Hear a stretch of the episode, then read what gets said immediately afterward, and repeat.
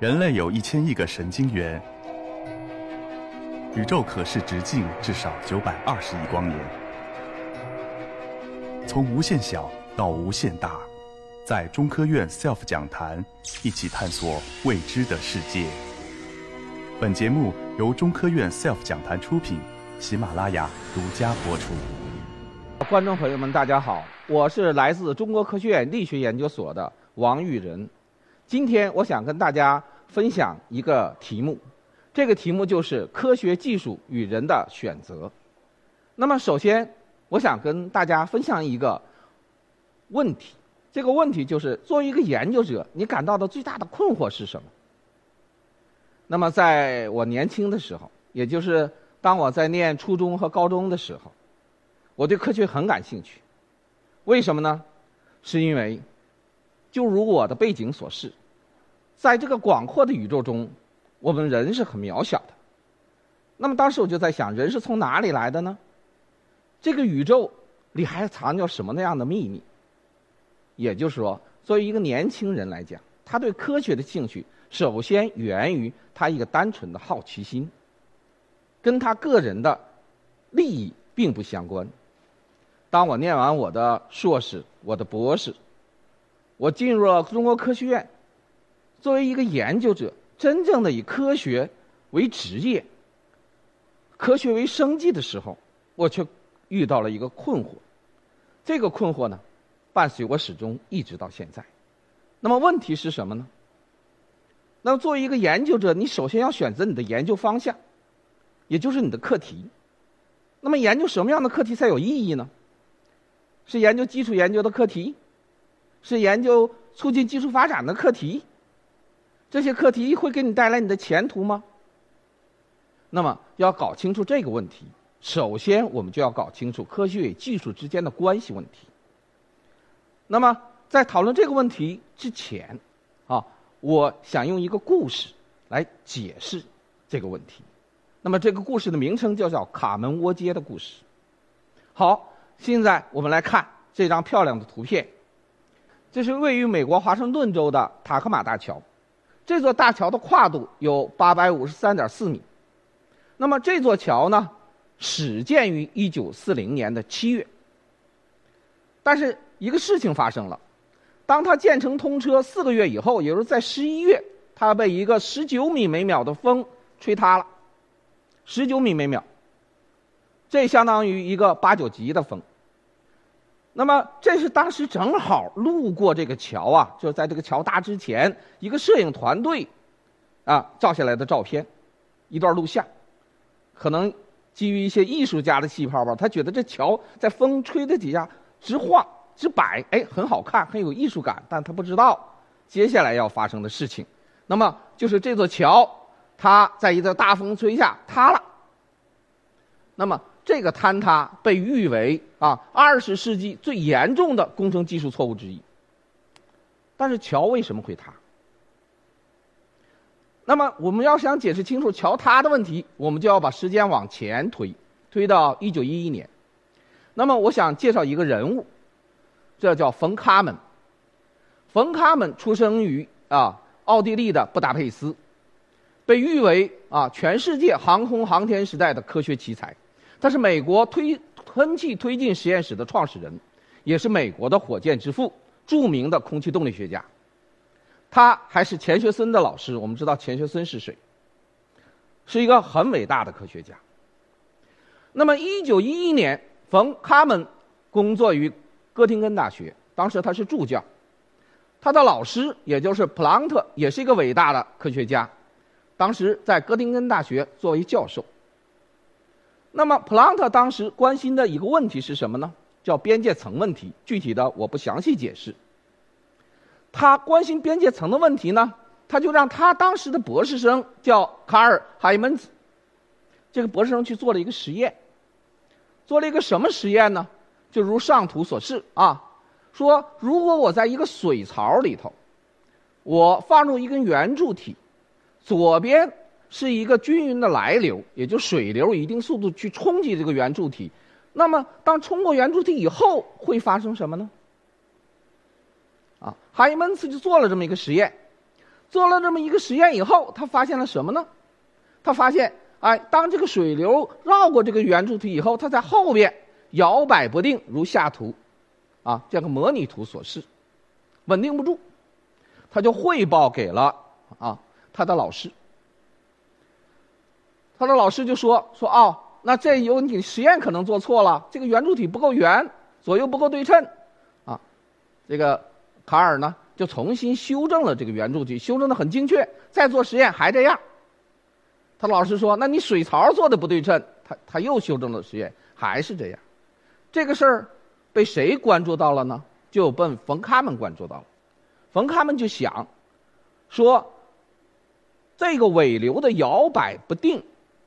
一定有其物理原因，并不是实验的误差造成的。他就对这个问题随后进行了深入的研究。他最后搞清楚了这个问题，这是水流的阻力产生了这个涡形的动力。那么，他把他的研究结果报告给他他的老师，随后发表了相关的研究论文。那么，他做的主要贡献是什么呢？他就是说，这个东西就叫做卡门涡街，啊，他就发现这个卡门涡街啊，只有当漩涡是反对称排列的时候，并且它的啊行波的距离与同列内的相邻的两个涡旋的间距有一定比例的时候，它才会稳定。那么回头我们反过来去看啊，拉克马大桥的坍塌事故，就是卡门涡街的发现跟这个事故有什么关系呢？实际上，经过后人的研究，大家发现，这个事故之所以发生，就是当风来了以后，这个风去吹动这个桥梁，就会在桥梁的后边形成卡门涡街，卡门涡街形成一定的拍动的力量，它是一定频率来拍这个桥梁。当这个拍动的频率与桥梁本身的固有频率相吻合的时候，就会发生著名的共振现象。就是这个共振把破坏放大了，让桥塌了。那么自此以后，把这个问工程问题搞清楚了，那么发展出了到现在高大的建筑物，你要去建它的时候，必须对它的风以及对它的影响进行专门的计算和设计，叫风力学，在建筑里是一条行为一条标准。那么可以看到，从科学的产生。到技术的进步，到行为标准，那么需要多长的一个时间？所以这里头我们需要注意三个时年代：一个是一九一一年，一个是一九四零年，一个是一九六零年。一九一一年，卡门涡街这个现象被发现，科学解释被发现。四零年，啊，大桥塌了，但是直到六零年才搞清楚这个问题。啊，到了近代，它成为了一个建筑的标准。这里有无数的人去参加，有无数的人贡献在这个问题上。他给我们的启示是什么呢？他给我们的启示就是说，一个伟大的发现，啊，它必须源于一个科学的兴趣。在科学兴趣产生的时候，它并不是受某种利益的驱动，或者说当时并没有看到它的应用前景。那么，从它的研究意义的角度上来说，问题的产生是有科学意义的，但是不一定有技术的含义。再一个启示就是，技术的革命性的进步，那它必须源于你对科学问题的一个新的认识，否则你就没有技术革命性的进步。再有就是科学与技术的关系。那么，科学与技术的关系呢，是相辅相成的，过程是很复杂的，周期是很长的，不是简单的由一个人就能完成的。还有一个关键的问题，在后世评价卡门涡接发现的时候，那么当时的那个博士生海门斯就很少被提及了。实际上，没有他的实验，正确的实验。这个事情是不会被发现并且被揭秘的，所以我们应该在科学活动中，不但重视那些伟大的发现者，还要重视那些勤勤恳恳的工作的普通的科研人员。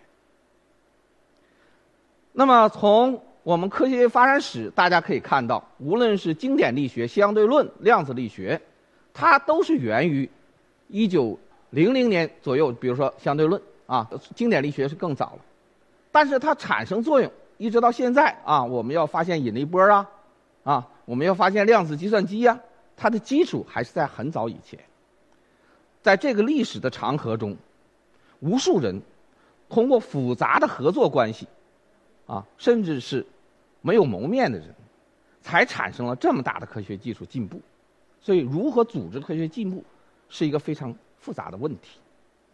可以说，个人是很渺小的，但是人类是很伟大的，啊，进步是很漫长的。那么，下面呢，我。再结合一些我个人的一些研究经验吧，来啊回溯一下这个问题本身。那么我个人搞的一个研究方向叫超材料，我尤其是注重在超材料的声学的材料的功能性能部分了。那么超材料呢，被评为呢五十年内十项重大突破之一。那么什么是超材料呢？我们知道啊，有原子有晶体，是吧？那个原子的尺寸是埃及的，很小。但是如果你把它放大，无限的放大，放大到我们肉眼可辨识的厘米级、毫米级，也把它搭成这样的结构，那么这些结构就会产生奇妙的啊功能。那么比如说这张图片所示的，我们知道啊，二极管儿啊，电子二极管、半导体二极管，二极管的发现促进了半导体工业的革命性的变革。二极管什么意思呢？就是电流可以只能单向通过，从左到右，但是它不能反过来。但这个事儿呢，以前在声学里头，比如声音啊，你让它从左到右穿过一个东西，然后说你再从右到左，它穿不过来了。哎，以前是没有的。但声学超材料发现以后呢，这个事情就可以实现了，这不是非常奇妙的一件事情吗？还有啊，声学超材料有所谓的副折射效应。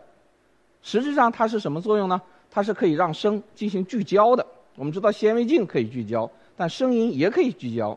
以后呢，我们去研究就可以拿声的聚焦的啊这个装置。啊，它还有隐身的特性，啊，比如说它做一个斗篷，现在已经有声学斗篷出来了。啊，声学斗篷出来以后呢，在斗篷下被遮掩的物体啊，军舰呐什么的，啊，你你对方的声呐探测就探测不到它。它就隐身了，所以正是由于这些奇妙的特性呢，刚开始的时候我对这个问题感兴趣，呀，纯粹是由于科学的原因。那么我们啊提出了所谓的声子剥离呀这样的一些啊概念，那也就是说我们可以提出一种宽带的、宽频的，啊，在水下能够很好的吸收声音的这样一种材料，啊，比如说它就可以让水下的一些。